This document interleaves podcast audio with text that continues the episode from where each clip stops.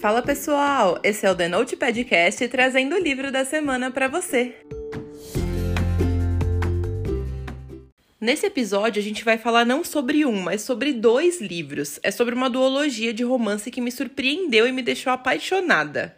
O primeiro livro é O Amor na Escuridão e o segundo livro é O Amor à Luz do Dia. O primeiro conta sobre um casal que se conhece quando fica preso no elevador, e o segundo livro é a história dos dois fora do elevador, lidando com as diferenças um do outro ali, né? A autora deles é a Laura Kay. Ela tem mais de 40 livros de romance publicados e ela já vendeu mais de um milhão de cópias só nos Estados Unidos. A escrita da autora é uma delícia, gente. Eu já fiquei com vontade de ler mais livros dela. O Amor na Escuridão conta a história da Maquena. Em um dia super corrido de trabalho, ela acaba ficando presa num elevador com um desconhecido, na mais completa escuridão. Eles ficam quatro horas sem conseguir se ver, mas compartilhando os maiores detalhes sobre a vida um do outro. O Caden é um cara todo tatuado e com passado traumático que tem pânico de escuro, e ele acaba contando com a Kena para lidar com o medo. Quanto mais o tempo passa, mais envolvidos eles ficam. E agora eles precisam descobrir se toda aquela atração ainda vai ser a mesma depois que as luzes se acenderem. E o Amor à Luz do Dia mostra os dois lidando com todas essas diferenças, tanto físicas quanto de personalidade que eles têm. Resta saber se aquele relacionamento construído no escuro vai sobreviver à luz do sol. Esse livro é escrito em terceira pessoa e a autora vai alternando o foco e o ponto de vista entre os personagens principais.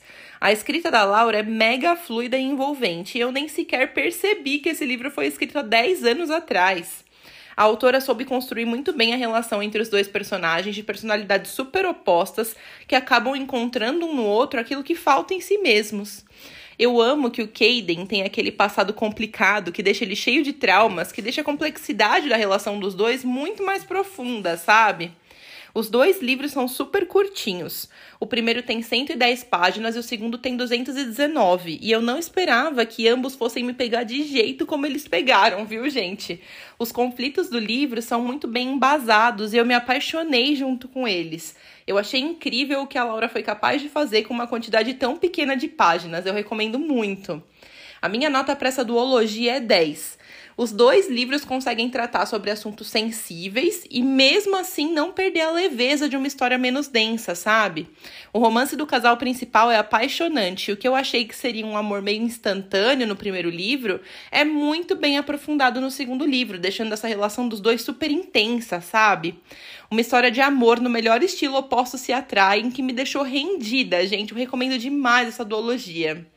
Eu li esses livros na versão física e eu ganhei eles de presente da Verus Editora.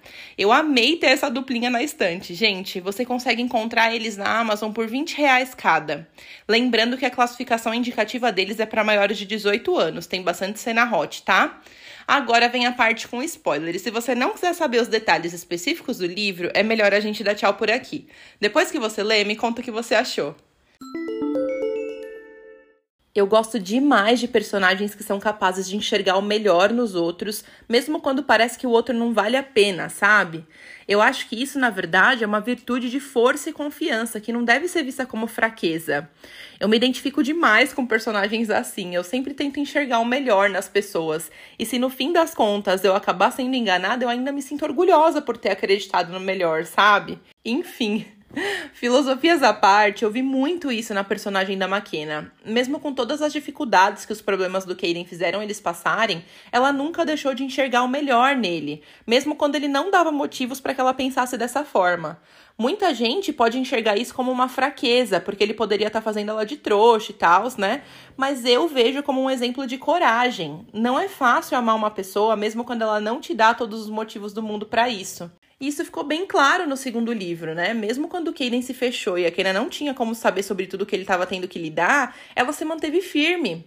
Aliás, gente, eu fiquei com muita dó dela. Meu, a bichinha estava grávida e teve que passar por tudo aquilo sozinha.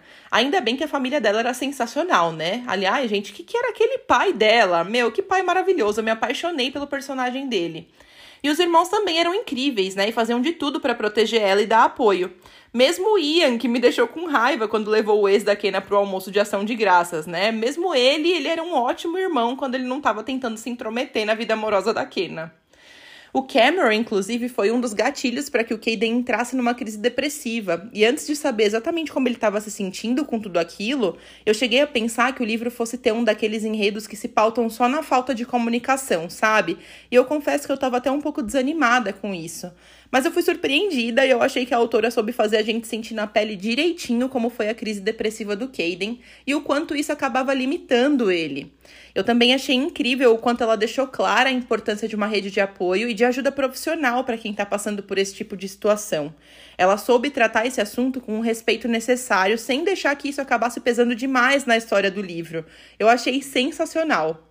Aquele acidente que a máquina sofre me deixou desesperada, gente. Eu fiquei morrendo de medo de ela perder o bebê ou de acontecer alguma coisa grave com ela também. Eu fiquei com dó do Caden, que teve que passar por tudo aquilo, mesmo depois daquele passado terrível que ele teve, né? Mas ainda bem que deu tudo certo e eles finalmente conseguiram se acertar. Ver o Caden pedindo a Kenny em casamento depois do nascimento do filho dos dois foi tudo, gente. Fechou o livro com chave de ouro. Eu amei. Eu quero muito ler outros livros da autora. E eu quero saber também o que você achou. Segue a gente lá no Instagram e me conta a sua opinião. Até a próxima semana!